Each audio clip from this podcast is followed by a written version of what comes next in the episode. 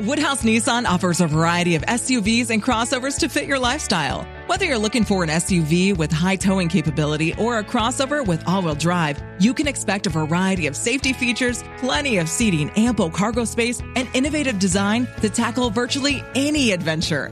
Explore the Nissan lineup of SUVs and crossovers featuring Rogue, Rogue Sport, Kicks, Murano, Pathfinder, and Armada. Visit one of our two Nissan locations or shop online at woodhouse.com.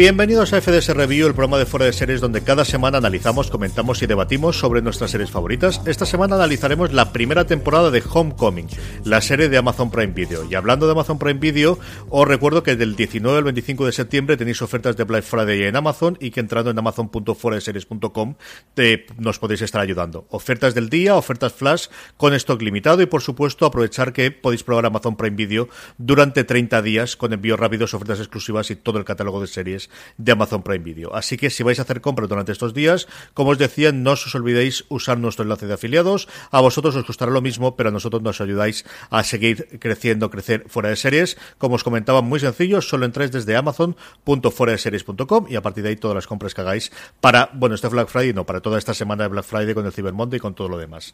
Como os adelantaba al principio, en este programa vamos a hablar de Homecoming, y para ello tengo conmigo en primer lugar a Valentina Moriño. Valentina, ¿cómo estamos?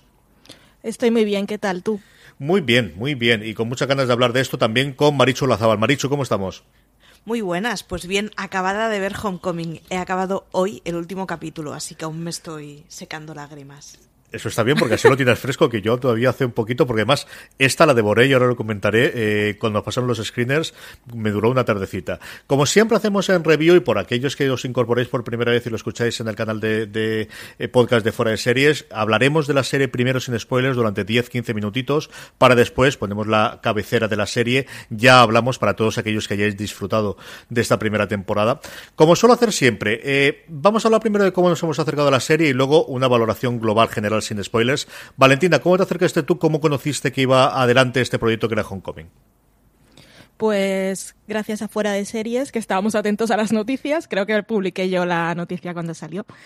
Eh, y lo que no recuerdo yo es si había comenzado a escuchar el podcast antes o y lo terminé cuando salió la noticia de que iba a ser serie o no. Ahí no estoy muy clara, pero desde que cuando salió la noticia del proyecto conocía el, podcast y de qué iba y le tenía muchísimas ganas. Marichu. A mí me da una pereza de muerte, no lo puedo evitar. Además es que a Julia Roberts le tengo cierta manía, no sé muy bien de dónde viene. Pero acabo coincidiendo con las cosas que le gustan a Valen. Entonces, cuando vi que le estaba gustando la serie a Valen, fue como, vale, le vamos a dar una oportunidad. Y me enamoró. O sea, ah, ha sido amor a primera vista. O sea que yo la estoy viendo gracias a ti, ¿vale? No la he visto gracias a ti. Pero, pero sí, sí, o sea, me daba toda la pereza del mundo y que, que va, me ha encantado. O sea que reconciliada con Julia Roberts y con todo. Yo yo juraría que no conocía el podcast. Sí conocía a la gente que producía el podcast, que es Gimlet Media. Gimlet se hizo medianamente conocida porque era, bueno, eh, una compañía con podcast que desde el principio tuvo la vocación de hacer cosas grandes, de pedir dinero a, bueno, a, capitalistas, a Venture Capital en, en el oeste, en, en, San Francisco, en la, misma gente que pide normalmente las startups de, de, de, Internet. De hecho, el primer podcast que hizo Alex Bloomberg, que era un editor, un periodista de mucho tiempo, pero sobre todo había estado en el mundo mundillo de This American Life y de, de Serial y del resto de, cosas de, de, la radio pública americana. El, el primer podcast que hizo precisamente se llamaba Startup y contaba, bueno, las vivencias que él estaba teniendo para montar su empresa, que como os digo, no era voy a hacer un par de podcasts, no, es me voy a ir a los Venture Capital y voy a pedirles unos cuantos millones de dólares para montar esto a lo grande desde el principio. Y esta fue de las primeras apuestas que ellos hicieron por salir del tipo de, de podcast más tradicionales de radio eh, pública americana de narración y de, de contar historias historias para hacer una cosa de ficción y para hacer una cosa narrada de ficción.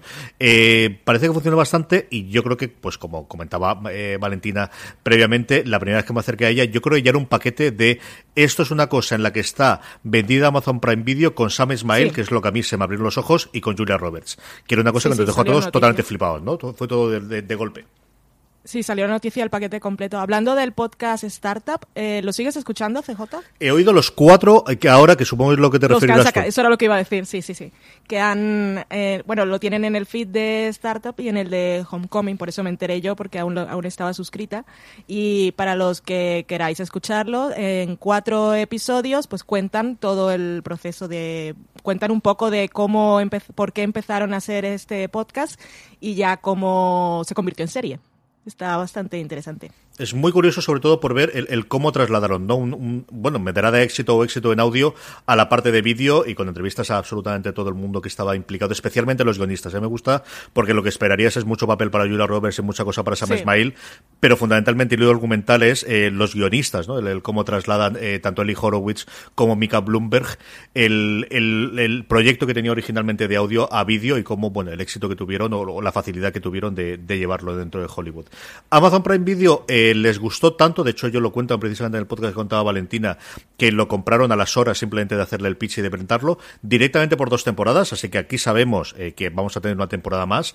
Esta primera temporada tiene 10 episodios de, y es uno de los puntos eh, para comentar, yo creo después también en la parte con spoilers del efecto que eso tiene sobre la serie, que oscilan de 27 a de 24, perdóname, a 37 minutos. Es de esta oleada que Valentina también ha escrito en fuera de series de nuevos dramas que se ajustan a tiempos que tradicionalmente eran más llevados a comedia y que yo creo que todos los que nos dedicamos a hablar de esto estamos agradeciendo mucho por el tiempo que nos lleva eh, poder ver las series. Y eh, bueno, pues esto es más o menos lo que nosotros encontrábamos. Maricho, que tú ya te has adelantado, a ti una vez que has visto en la serie, te ha gustado mucho. Me costó la entrada, pero me gustó. Yo reconozco que el primer par de capítulos no entendía qué caray estaba viendo pero me gustaba. Era una cosa de esas de, bueno, vale, compro el entrar en el juego y vamos a ver a dónde me lleva. En gran parte porque es media hora. Si fuera una serie de una hora y diez minutos, yo creo que la hubiera dejado en el primer capítulo, ¿eh? Pero es que estás hablando de media hora y dices, bueno, va, venga, mañana lo que como me veo el siguiente capítulo a ver por dónde va. Y en el tercero fue un... ¿Vale? O sea, fue un cogida del todo y bien, no entiendo mucho más, pero me está encantando lo que no entiendo. y la verdad es que, o sea, a mí me, cautivó completamente la serie por cómo está montada, por cómo está grabada, por... Me parecía muy bonito lo que estaba viendo, me parecía que me estaba gustando lo que me estaban contando, aunque no entendía absolutamente nada. Y, ya te digo, y es que media hora, ¿quién no tiene media hora en lo que comes, en lo que cenas, en lo que, lo que sea? Te pintas las uñas. Quiero decir, son tan cortitos que, que hay que darles una oportunidad. Valen, para la gente que todavía no ha visto, que no se ha acercado a ella, pero que ahora con lo que estamos comentando, y es una serie que es complicada de, de decir de lo que va a ir, sobre todo una vez que la ves, pero ¿cuál es la premisa inicial que le podemos contar a esta gente? Pues la premisa es, eh, tenemos a Julia Roberts que interpreta al personaje de Heidi. Ella es una terapeuta en un centro que acoge a veteranos de, bueno, veteranos, a soldados que vienen de la guerra para ofrecerles atención psicológica y ayudarlos en esa transición a la vida civil, que se llama el Centro de, Transición Homecoming, es el nombre de la serie. Y ella ahí la conocemos en el primer día de la sesión con un nuevo soldado que llega al centro que se llama Walter Cruz. Y vemos un poco cómo funciona el centro. Y luego, esto ya es el primer episodio, la historia nos la cuentan en dos momentos temporales. Uno en 2018, que es eso que estamos viendo en el centro, Homecoming y luego, cuatro años después, una persona eh, está investigando una queja que se ha recibido sobre ese centro y va a buscar a Heidi, que, por, para sorpresa de todos, después de verla ahí, eh, ya está trabajando ahora como camarera en un bar en, en un pueblo y pues le pregunta sus experiencias en hace algunas preguntas sobre el centro y ella su, su respuesta es que no, no recuerda que no sabe muchos detalles y que no recuerda, no conoce a ese tal Walter Cruz por el que le están preguntando y que nosotros hemos visto desde el principio que lo conoce. Entonces, ¿qué es lo que pasó en ese centro? ¿Por qué ella dice que no lo recuerda? Y qué ha pasado con Walter Cruz. Son las respuestas que tendremos en los 10 episodios de media hora. Es que es maravilloso. Yo, cuando me acerqué, y ahora preguntarle a Valentina, sobre todo porque ella sí ha oído el podcast y las diferencias que se encuentra con, respecto al podcast, que también iban en esa duración, es una serie a la que le tenía muchas ganas, le tenía ganas por el elenco, ya no solamente a Julia Roberts, sino a toda la gente que, luego comentaremos en la parte con spoilers, que se rodea la serie, eh, aparte del, descubrimiento de Stephen James que hace Walter Cruz, que creo que está sencillamente mm. maravilloso. Y de verdad es de las series que más rápidas he visto este año. Yo me la senté en dos sentadas, nos pasaron, eh, tuvimos la opción, que no siempre ocurre así, ¿no? En, las cadenas, el que tengas la disposición todos los episodios para ver. Netflix, por ejemplo, suele darte la mitad de temporada, cuatro episodios, aunque luego hay otras que también te da completas. En este caso, Amazon puso a disposición de la prensa toda la temporada. Yo creo que un acierto, ¿no? El poder dejarte y ver eh, qué es lo que daba desde el final y a mí me ha fascinado. Yo, para mí es uno de los estrenos del año, lo he comentado ya varias veces en los distintos programas de, de fuera de series en las direcciones de radio. Para mí es uno de los, de los mejores series que yo he visto durante este año y, animo a todo el mundo que la vea. A mí me enganchó desde el principio, pero sí he oído gente, eh, y gente muy cercana a mí, eh, como comentaba Maricho, que hasta el segundo o tercer episodio no ha acabado de engancharle, ¿no? Y que esa facilidad del tiempo es lo que le ha permitido el, el seguir adelante. Valentina, tú que escuchaste posteriormente el podcast, o ¿cómo lo hiciste? ¿Lo hiciste a posteriori? ¿Lo hiciste entremezcando, ¿qué diferencias hay entre uno y otro? ¿Recomiendas a la gente que escuche el podcast antes o después o en ninguno de los casos? Y sobre todo, ¿qué te ha parecido la serie? Voy a responder todas las preguntas. Yo el podcast lo escuché eh, cuando se anunció el proyecto. Lo que no sabía si ya lo había empezado o no, pero ya lo tenía escuchado de hace un año. Y cuando empecé a, cuando nos pasaron los screeners, el primer episodio me pareció tan calcado a lo que recordaba que había escuchado hace un año que volví a escuchar algunos episodios un poco por encima, porque yo dije, el podcast estaba muy bien y la serie vale Sam Smale de imagen pues está espectacular y en montaje y tal y es Julia Roberts pero si es la misma historia igual mm, no la cojo con tantas ganas y pues sí que hay cambios. Eh, el podcast son dos temporadas de seis episodios de media hora. Y lo que nosotros hemos visto en la serie eh, vendría a abarcar los, los hechos principales, sería lo que es esa primera temporada. Y pero en realidad lo que nos han contado en toda la primera temporada de la serie quiere decir que la segunda temporada del podcast eh, nos olvidamos de ella, que no tiene nada que ver.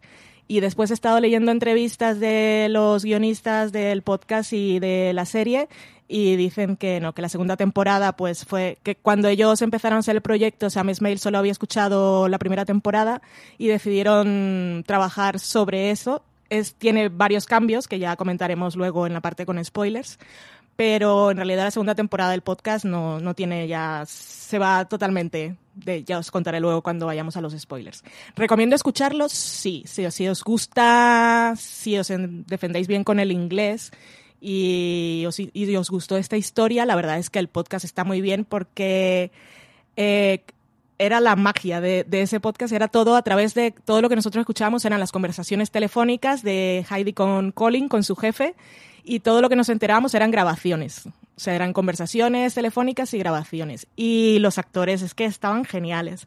El personaje de Colin era David Schimmer y el personaje de Haida, y ahora no me acuerdo, luego os busco el nombre porque que aparte es una actriz que me encanta. O sea, las voces eran fabulosas. Y el personaje de Walter Cruz, la voz era Oscar Isaac que esa parte de Oscar Isaac que tiene de, tanta de tanto carisma era lo que a mí me preocupaba que no se consiguiera em, con Stephen James porque nunca lo había visto trabajar, pero sorpresa muy grata me llevé.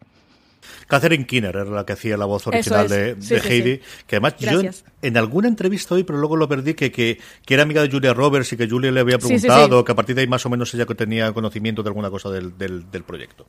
Sí, en la presentación, bueno, en la charla que nos dieron luego con la prensa, en la presentación de Amazon en Londres, lo contaba, que ellas son amigas y que cuando Julia se interesó por el proyecto, se alegró muchísimo de que su amiga tuviera otras cosas que hacer, porque ella quería producirlo, pero también quería el papel para ella. Sabes que Alberto dice que se estaba haciendo la simpática, pero en realidad daba bastante el pego. Bueno, pues después de que ya nos habéis oído cómo somos muy fans de la serie, eh, os invitamos a todos los que todavía no habéis visto la primera temporada a acercaros a ella, porque ahora ya vamos a pasar, después de poner la sintonía del, de, de Homecoming, a hablar de la serie con spoilers. Nada, a la vuelta de esta sintonía. You were employed at the Homecoming Support Center. What were your duties there? I don't know. You don't know. The whole point of this program is to help us. You gonna tell us the truth? Think very carefully. What did she know? You're worried? Aren't you? Yes, I am.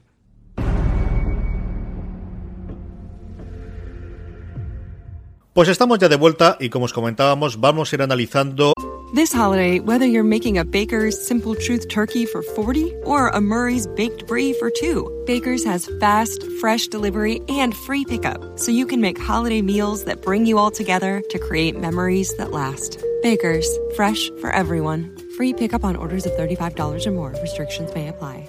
Choose from a great selection of digital coupons and use them up to five times in one transaction. Check our app for details. Baker's, fresh for everyone.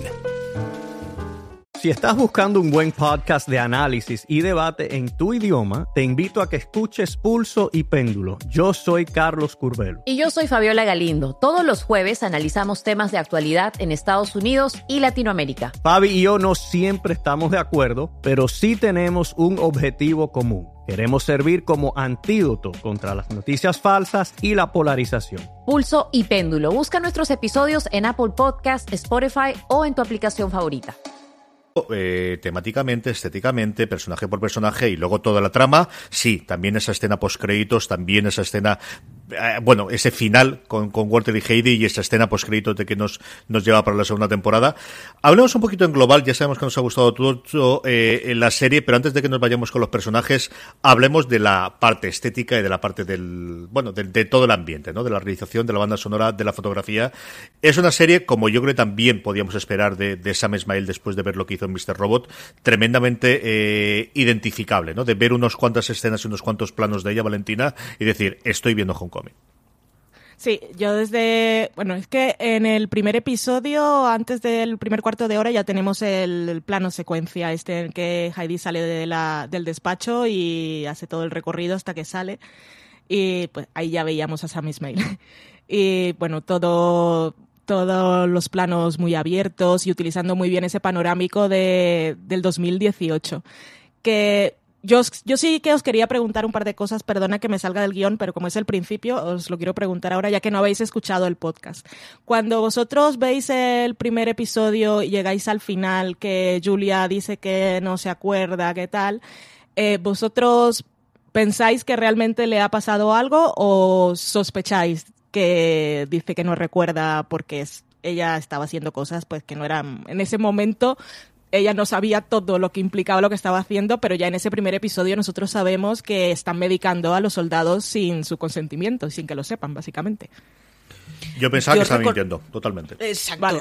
como una bellaca, o sea, pero completísimamente segura, o sea, no lo puse en duda. Yo por eso me llevé el, el golpe más adelante, porque es que estaba convencida de que la tía estaba metida al tinglao. Claro.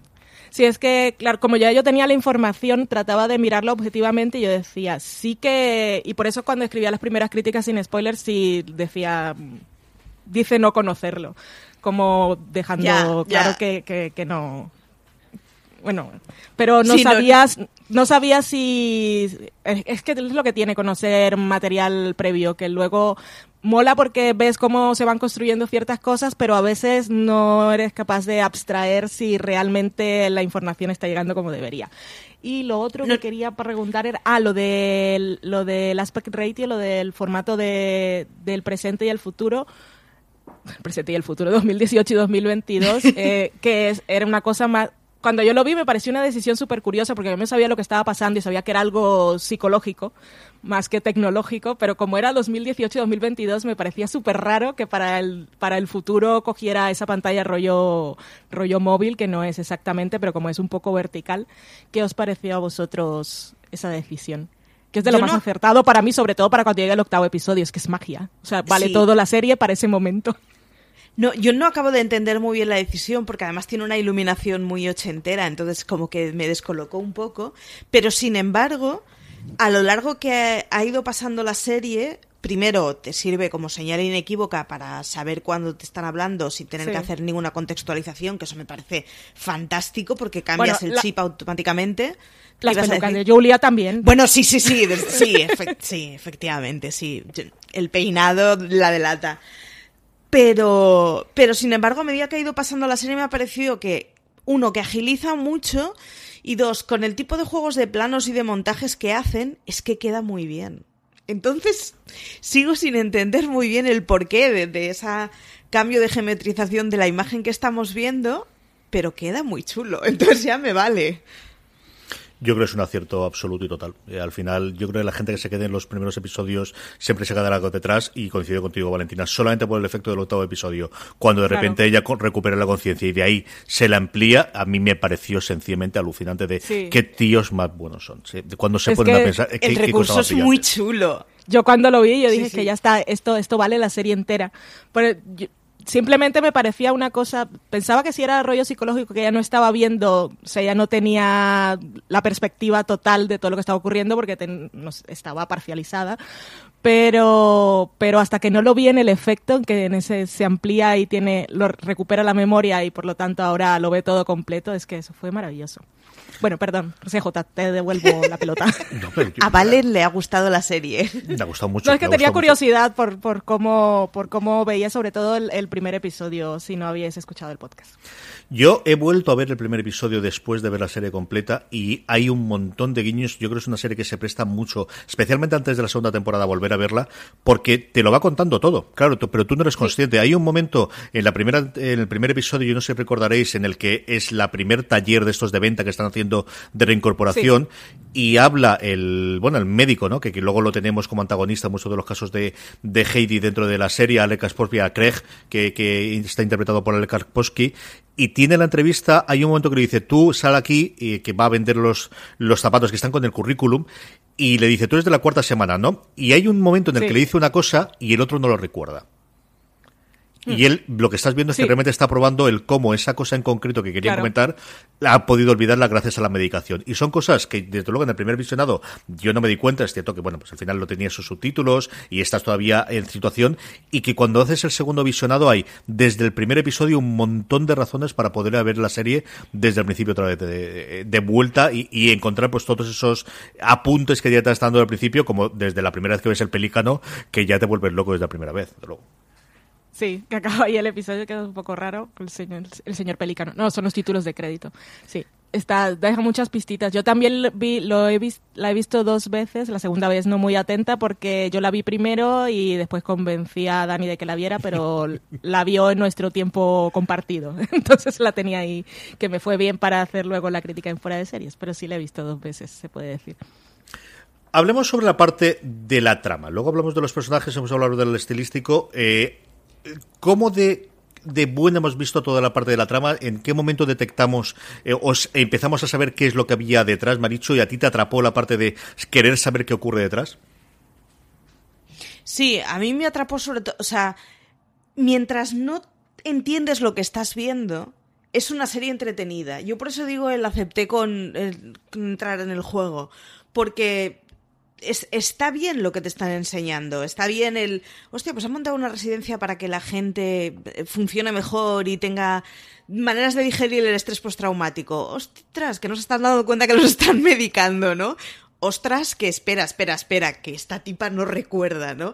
Entonces, te van entrando en el juego en diferentes escalas en las que lo que vas viendo hasta entonces, aunque eres consciente de que no lo estás viendo todo, te está interesando. Creo que eso es una cosa que tiene mucho a su favor. Yo no, no acabo de entender esas series que te dicen, oye, que no, que de verdad las dos primeras temporadas son un coñazo, pero cuando llegas a la tercera flipas. No me gusta, o sea, me han hecho perder el tiempo. Esta no es de ese tipo de series. Te estás dando cuenta de que te están faltando datos y de que hay cosas que no estás entendiendo. O sea, yo que la he visto una vez, estoy segura que si la veo una segunda vez, habrá mil cosas de montajes de escenas, de fondos de, cosas que suceden que no me he dado cuenta, de la escenificación de la propia residencia que no he percibido. Estoy segurísima.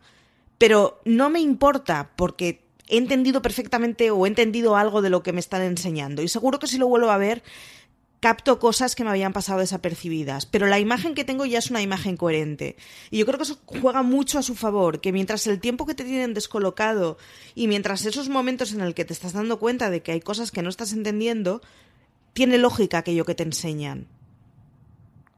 Valentina, tú que además oíste previamente el podcast y ya conocías toda la, bueno, la conspiración central, ¿no? Que tenemos dentro del, Sí. del, de la trama. Eh, ¿Te gustó desde el primer momento? ¿Te parece una trama simple? ¿Te parece demasiado complicada?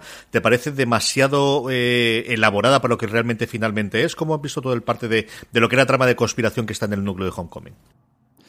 A mí la verdad me parece, después de, ese primer episodio que me pareció bastante calcado a lo que ya había escuchado en el podcast, todos los detalles que fueron metiendo a partir de ahí, eh, la verdad es que, o sea, puedo admirar en su totalidad cómo consiguieron armar toda la trama para que mantuviera el interés y la intriga a episodio a episodio y que fueran, se fueran revelando cosas. Que va bien porque nuestro, el personaje que nos guía es el personaje de Heidi y en realidad ella tampoco sabe todo lo que está ocurriendo. Entonces, mm, la confusión no es no es para engañarnos realmente, estamos siguiendo su punto de vista y ella sabe algunas cosas, lo que ella sabe nos lo va contando, sabe que están medicando y ella cree que están haciendo una cosa, pero nosotros, nosotros descubrimos con ella todo al, al- cuando se tiene que descubrir.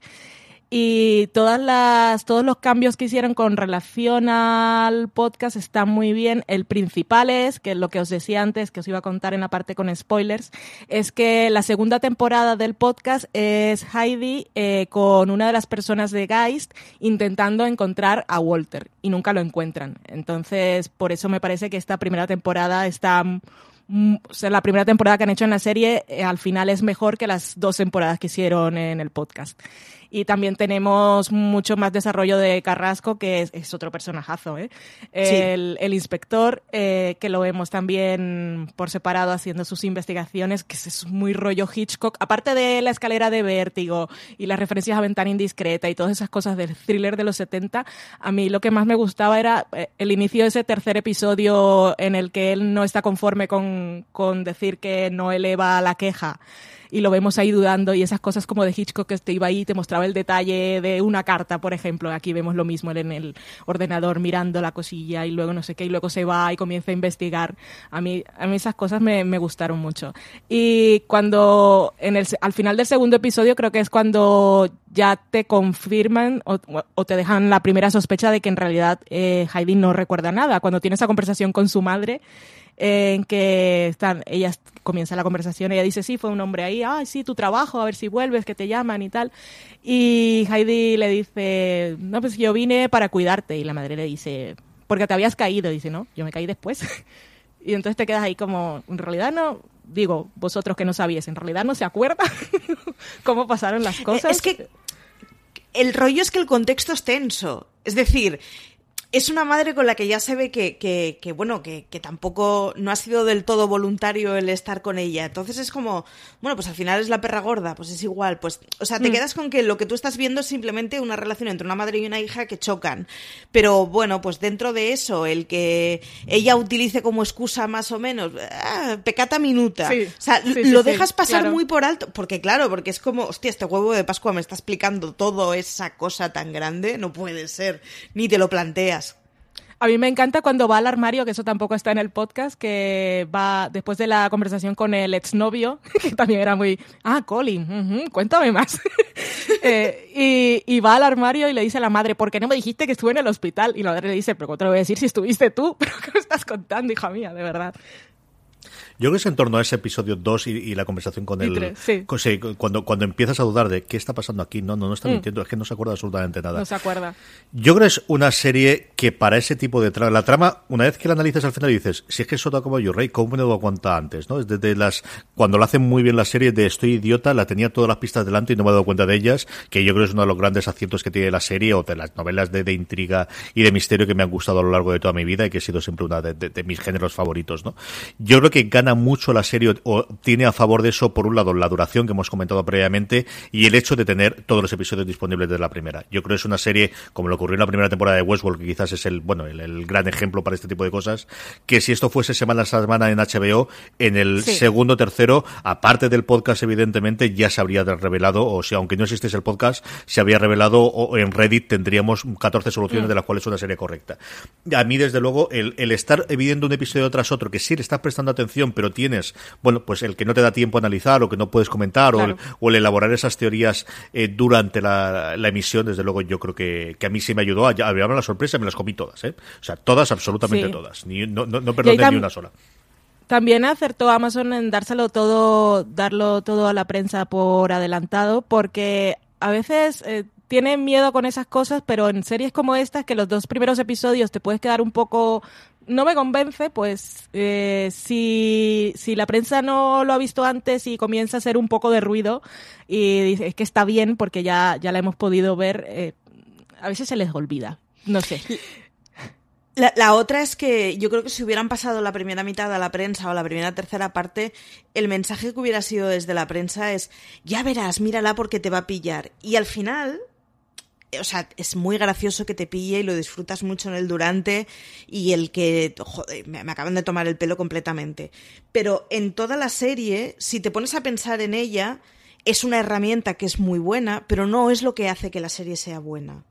O sea, si a mí me hubieran dado simplemente el mensaje de, ya verás, es una serie que te sorprenderá y que te engañará, pues me hubiera decepcionado un poco el, bueno, pues ya está, ¿no? Esto es todo. La serie es más importante por otras cosas y para eso yo creo que es muy bueno ver toda la temporada.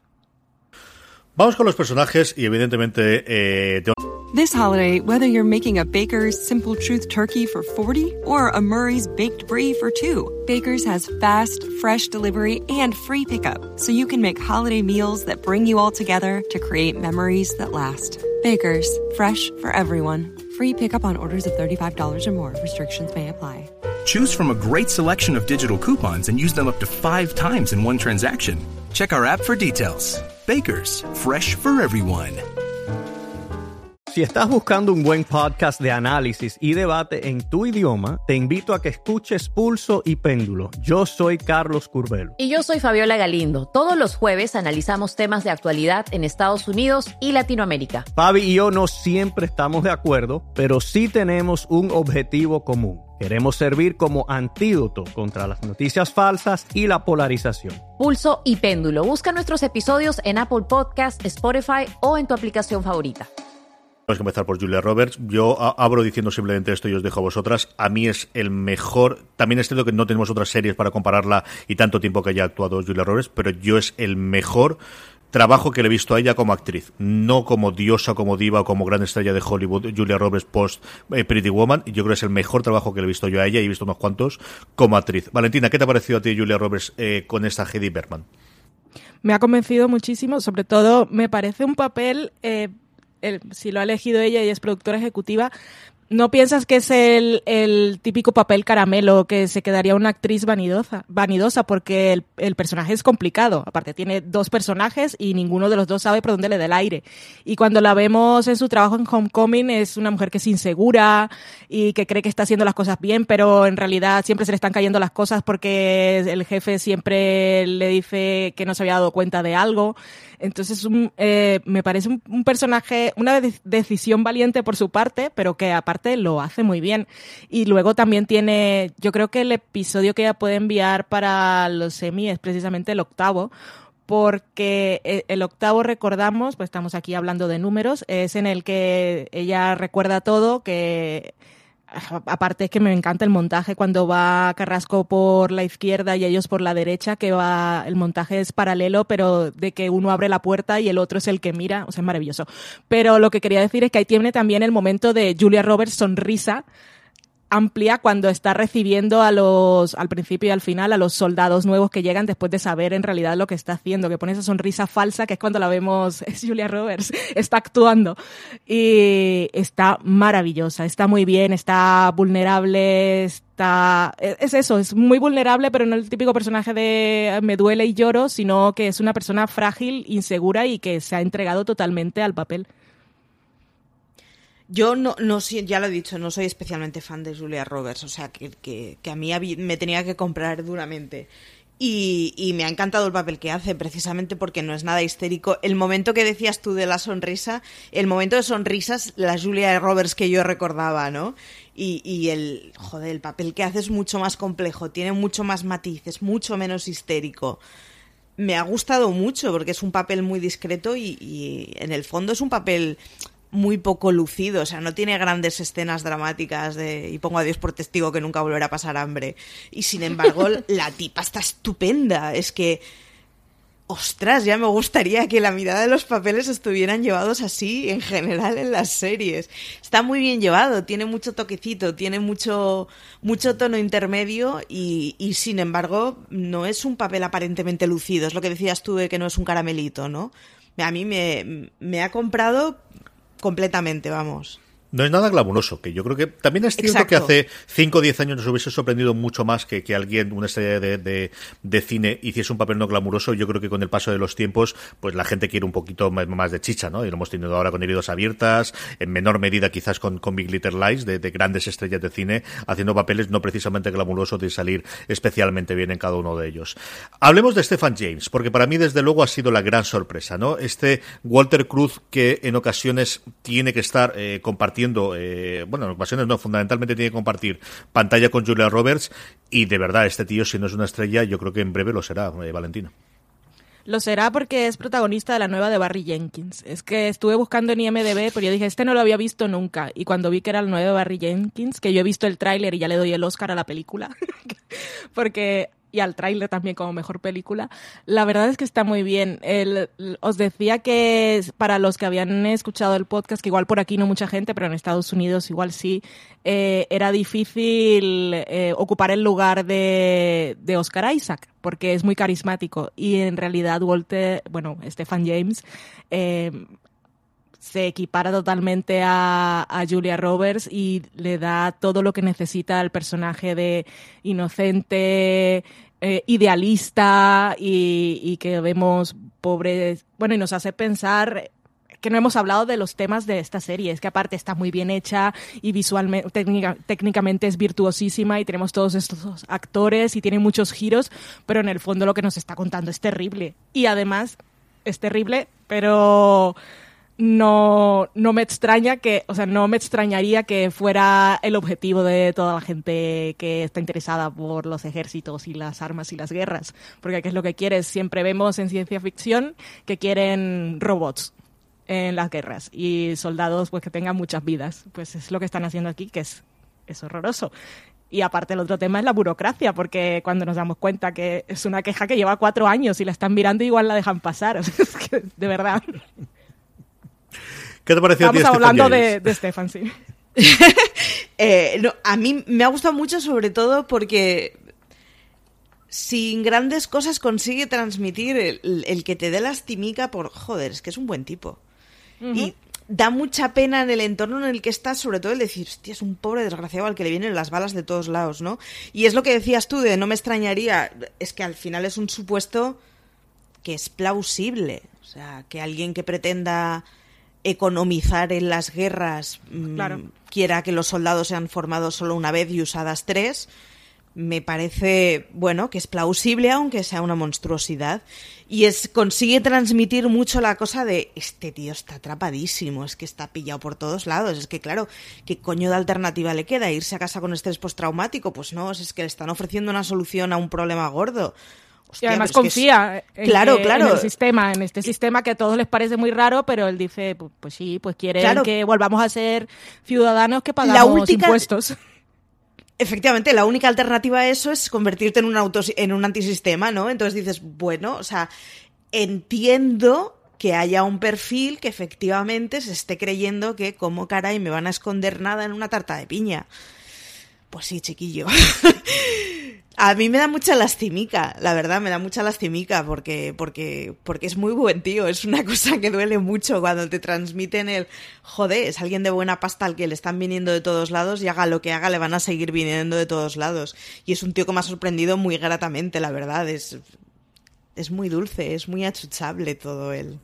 Es verdad. Y te crees totalmente la relación con, con Heidi, que es una de las cosas que a mí me sorprendió, ¿no? Porque al final Sí. cuando la analiza fríamente dice, vamos a ver, se acaban de conocer, tiene una diferencia de edad clarísima, eh, eh, y, y- pero en cambio, esas conversaciones que tienen de el, el- el- la otra, yo creo, la- lo- el otro gran tema que tiene acerca de la soledad y cómo hacer relaciones Sí. en el, en el mundo moderno, de nos iríamos juntos en ese viaje y cómo al final lo que buscas es que la otra pareja no te estorbe para el viaje, eh, es de las cosas más románticas que he visto yo este año en televisión, Valentina. Sí que lo es, sí que es muy romántico.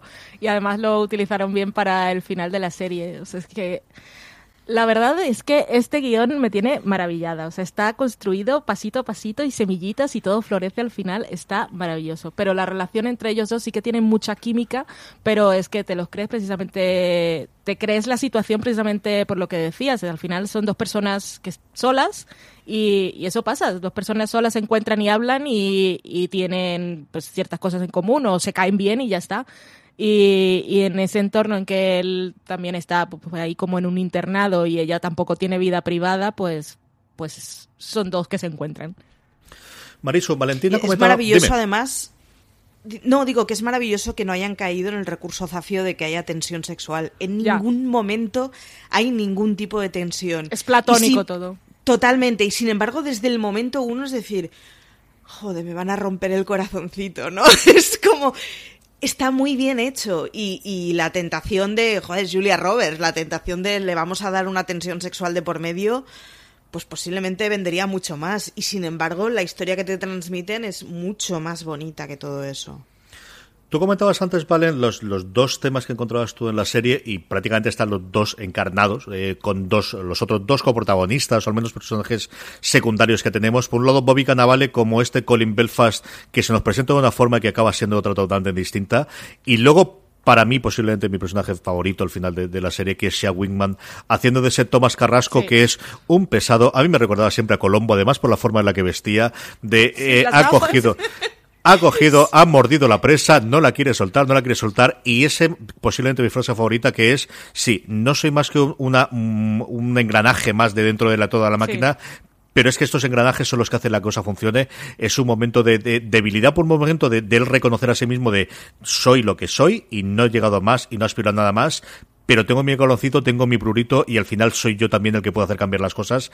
A mí me parece que los dos están espectacular. Canavale, con, eh, que al final tienes que, que concentrarlo, ¿no? Porque Canavale muy es, muy, si le dejas hacer cualquier cosa puede quedar una cosa muy estridente. Yo creo que aquí está muy controlado como todo el mundo y de verdad Wingham, al que yo vi en su momento en Boardwalk Empire y ya me gustó, yo creo que es el mejor personaje que le he visto hacer nunca a él.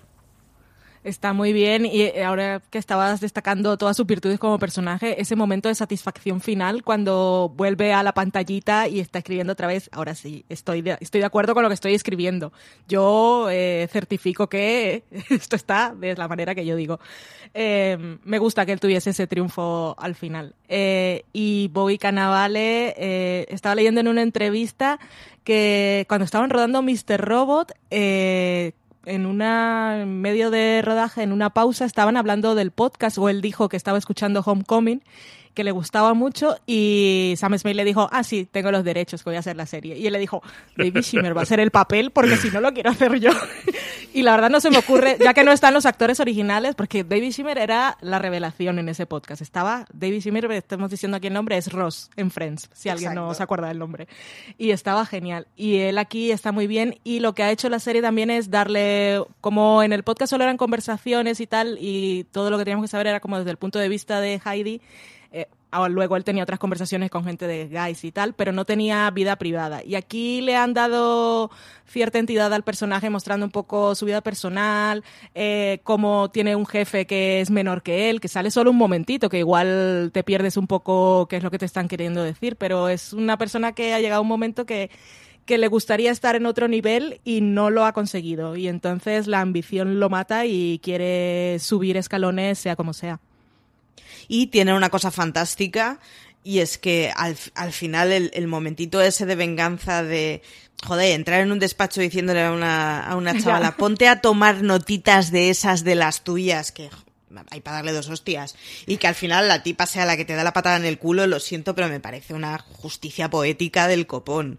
O sea, Que nos con hemos cosas- pasado- Sí. Nos hemos pasado 10 capítulos pensando, este tío es un capullo, y al final es como, joder, qué patada Lo le es. están dando.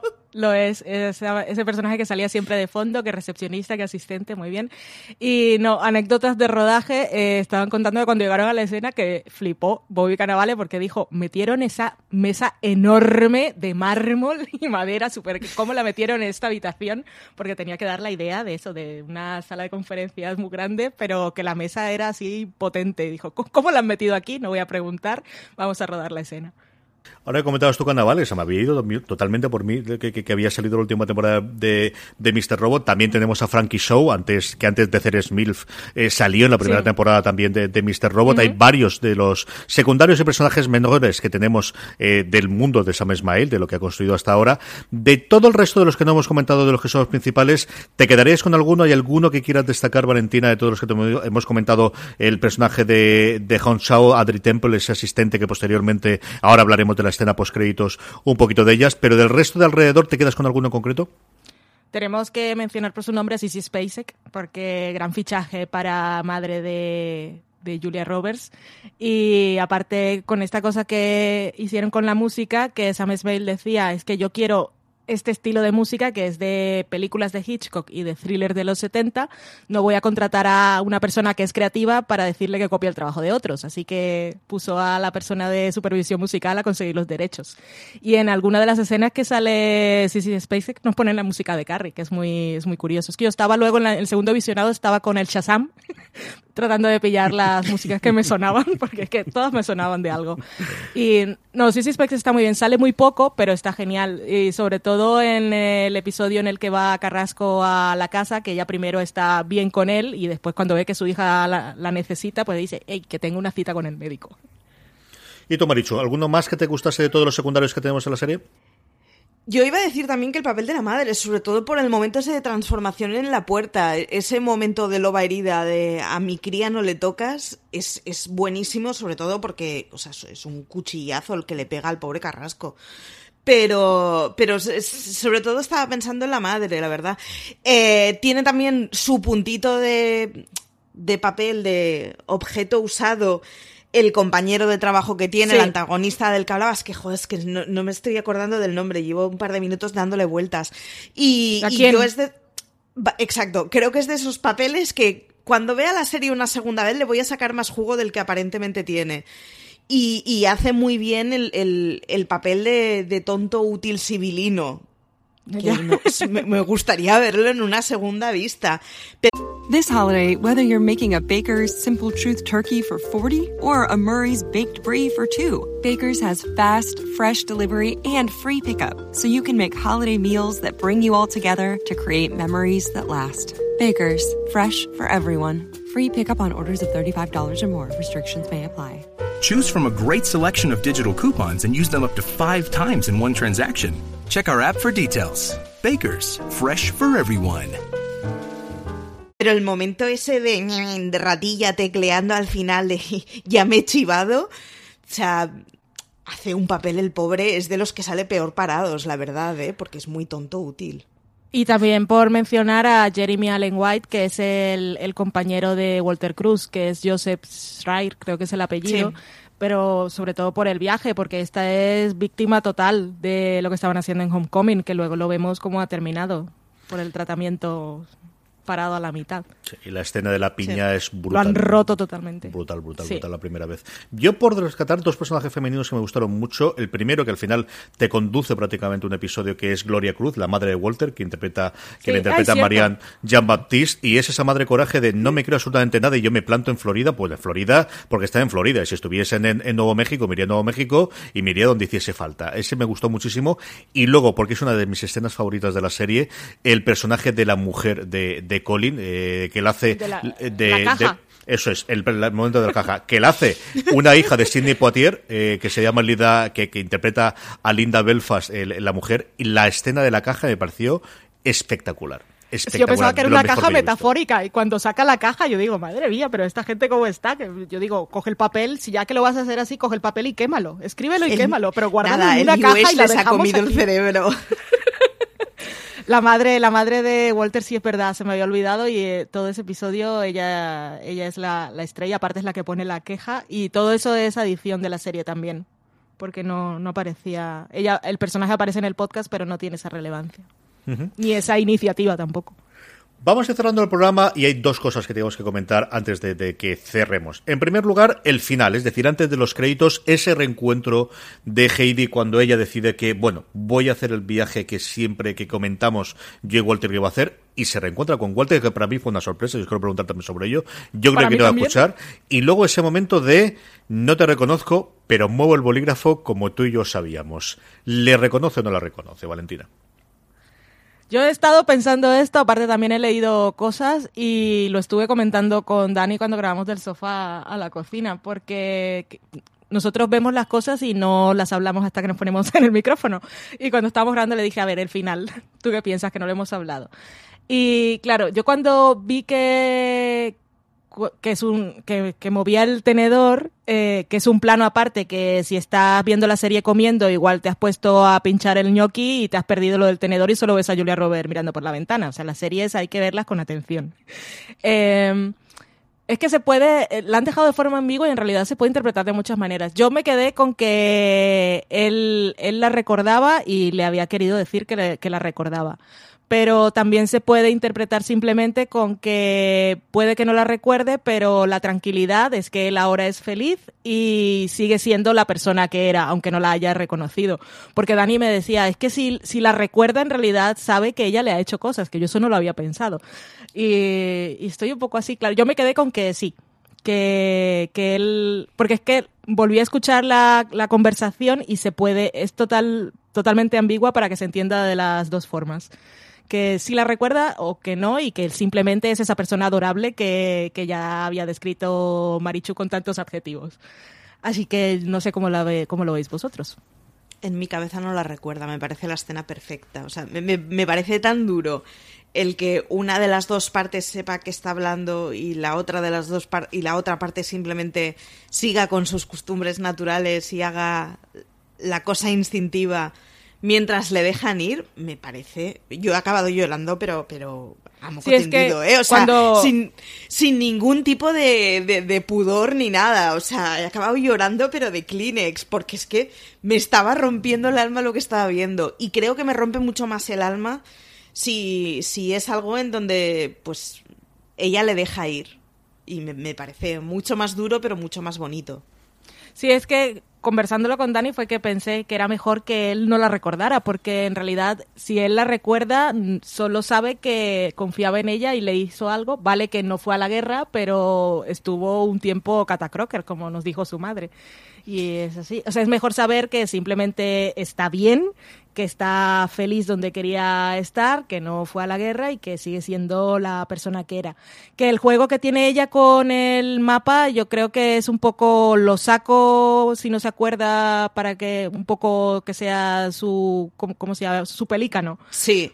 Pero ella al final decide no hacerlo. O sea, es mejor, es mejor que no lo recuerde, pero yo me había quedado con que sí. ¿Tú, CJ, que nosotras hemos hablado un montón? Yo, cuando vi la serie, y es siempre complicado el recordar después cuando lees muchas cosas, ¿no? Pero yo cuando la vi, estaba convencido de que él no la recordaba, que él era feliz y que había hecho ese gesto instintivo y que a ella. Aquí- y ahí yo creo que sí que tuve, pero nuevamente, nunca sabes si realmente lo que pensé en ese momento, o ahora después de haber leído mucho sobre el tema, que ella pensaría, está bien, no le ha afectado tanto al cerebro y sigue siendo él, Sí. o solo le falta un pequeño pugocito para recordar. Está Hmm. todo ahí necesario y lo que necesita es su pelícano, como tú decías. Sí. Necesito encontrar algo para hacerle recordar quién fue en su momento. Otra cosa es que me decida dar ese paso o no, porque lo estoy viendo muy feliz. Es cierto que a partir de ahí he empezado a leer mucha crítica y mucho comentario y empiezas a darle vueltas y como tal, no he llegado a ver la escena de nuevo, porque no he terminado de verle por segunda vez la temporada, que quiero volver a verla eh, completa, si realmente puede darse, que creo que es plausible, ¿no? Una vez que, que, que hay el que realmente le está haciendo esta caramuza porque no entiende exactamente por qué estaré aquí, no sabe si le está siguiendo alguien a ella y le está haciendo esta pequeña señal de sí, soy yo, sigo estando aquí, mm, búscame fuera o búscame en otro momento para hablar. Y esa es la parte que tengo de duda. Pero sinceramente cuando yo concreé, no, no, él, él está totalmente nuevo, se había reconstruido a sí mismo y no había tenido el momento pelígano que tiene, que tiene Heidi, Valentina. Sí, pues no sé. Ahí está. Es que cuando, cuando ves la escena por segunda vez, es que lo puedes leer de la forma que quieras. O sea, que lo han dejado para interpretación del espectador y si lo retoma en la segunda temporada, pues es otra. Tenemos una segunda temporada, pero no hay ninguna garantía de que vuelva eh, Julia Roberts como protagonista. Lo que sí sabemos es, bueno, que o lo que esperamos es que retomen un poquito la segunda temporada. Esta escena post créditos, también marca Sí. de la casa de Sam Ismail, lo hace recurrentemente Mr. Robot, suele de alguna forma darte el pistoletazo de salida para la siguiente temporada y, y a mí me gustó mucho. ¿Qué queréis que os diga? A mí me gustó muchísimo el ese cambio de personaje de, de de controlar y ese hemos logrado depurar y hacer mucho más controlable la especie o, lo que sea este medicamento que hemos encontrado. A mí me gustó muchísimo, Valentina. A mí también me gustó, lo que pasa es que me quedé que tampoco sé exactamente qué significa. O sea, el, el medicamento es del mismo color que el otro, ahora se lo pueden untar como un perfumillo barato, pero no sé exactamente si es el mismo medicamento. O sea, ella está ahí y le suelta este rollo porque el señor Guys la ha obligado y entonces se lo unta porque se tiene que olvidar que todo esto ha pasado. Es que no, no sé exactamente si es, el, si es lo mismo o es que esta gente está probando otras cosas que también puede ser. Yo estaba, eh, cuando estaba viendo la escena sí que estaba muy rara porque ella hay un momento que comienza a parpadear muy lento y entonces yo no sabía qué era lo que estaba pasando. Y cuando se acabó la escena tampoco tengo clarísimo qué es lo que es. Lo que sí es seguro es que van a investigar más la empresa porque el señor Ge- Geist este en el podcast también era una cosa muy misteriosa. Pero mm, no sé. Yo no, no sé exactamente, la verdad. Marichu. Yo, honestamente, espero eh, que sigan por ser los malos malísimos y a ver cuál es el, el improvement que le han conseguido hacer. Pero fíjate, yo preferiría que dejaran a Julia Roberts en paz. O sea, para mí el, el cierre que hay en la cafetería es perfecto. Y es perfecto tal y como está. No quiero saber qué más pasa y no quiero saber nada más ni que me cuenten nada más. Y sin embargo, creo que to- todo el lado de, de Geist y todo el lado de Carrasco puede dar muchísimo más jugo para una segunda temporada y, y quiero ver a Carrasco vengativo siguiendo la pista por donde sigue todo esto.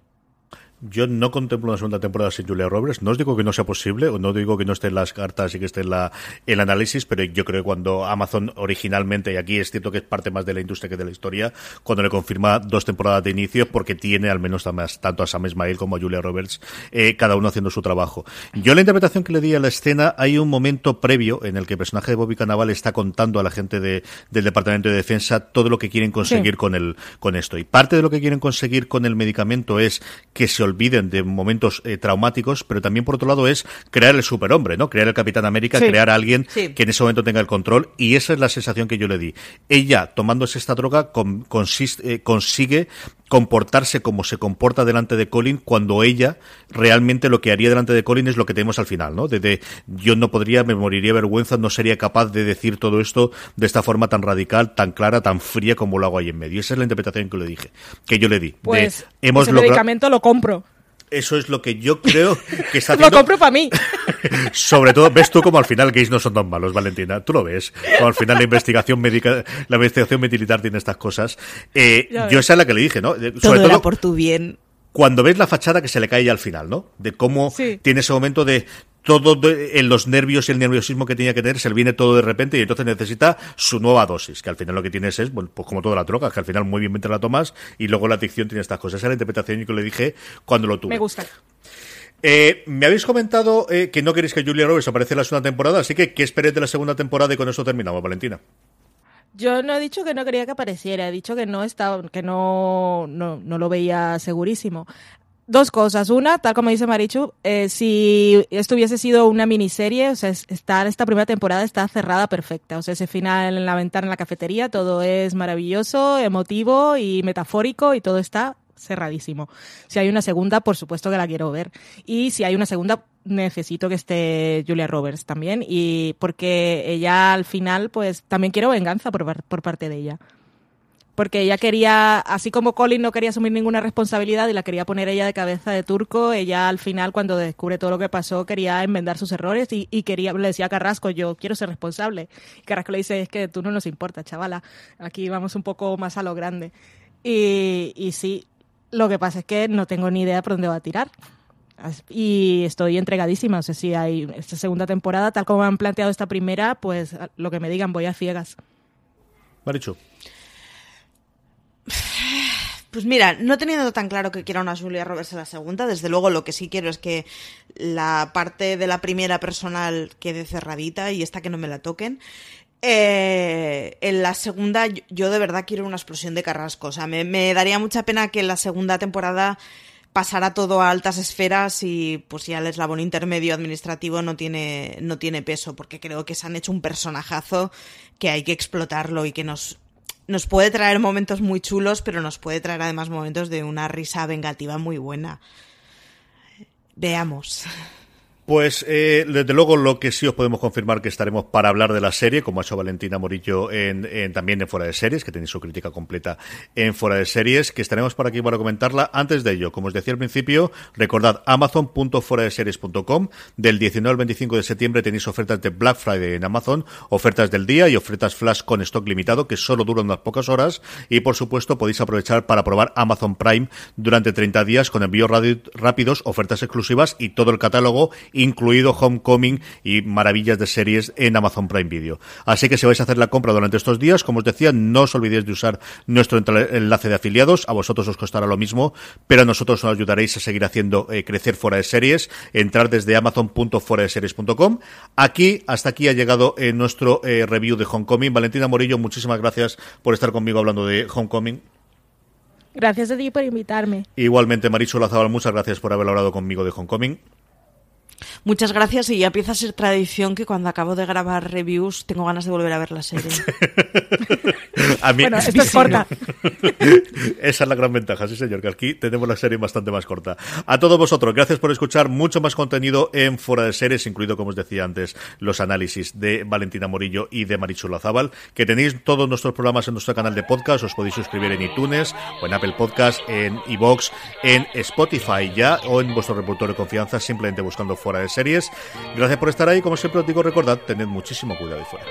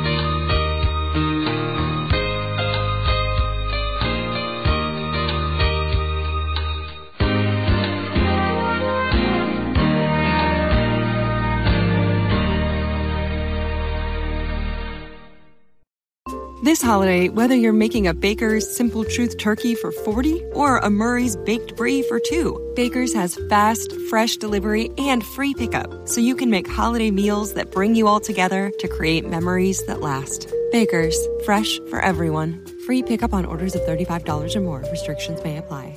Choose from a great selection of digital coupons and use them up to five times in one transaction. Check our app for details. Baker's, fresh for everyone.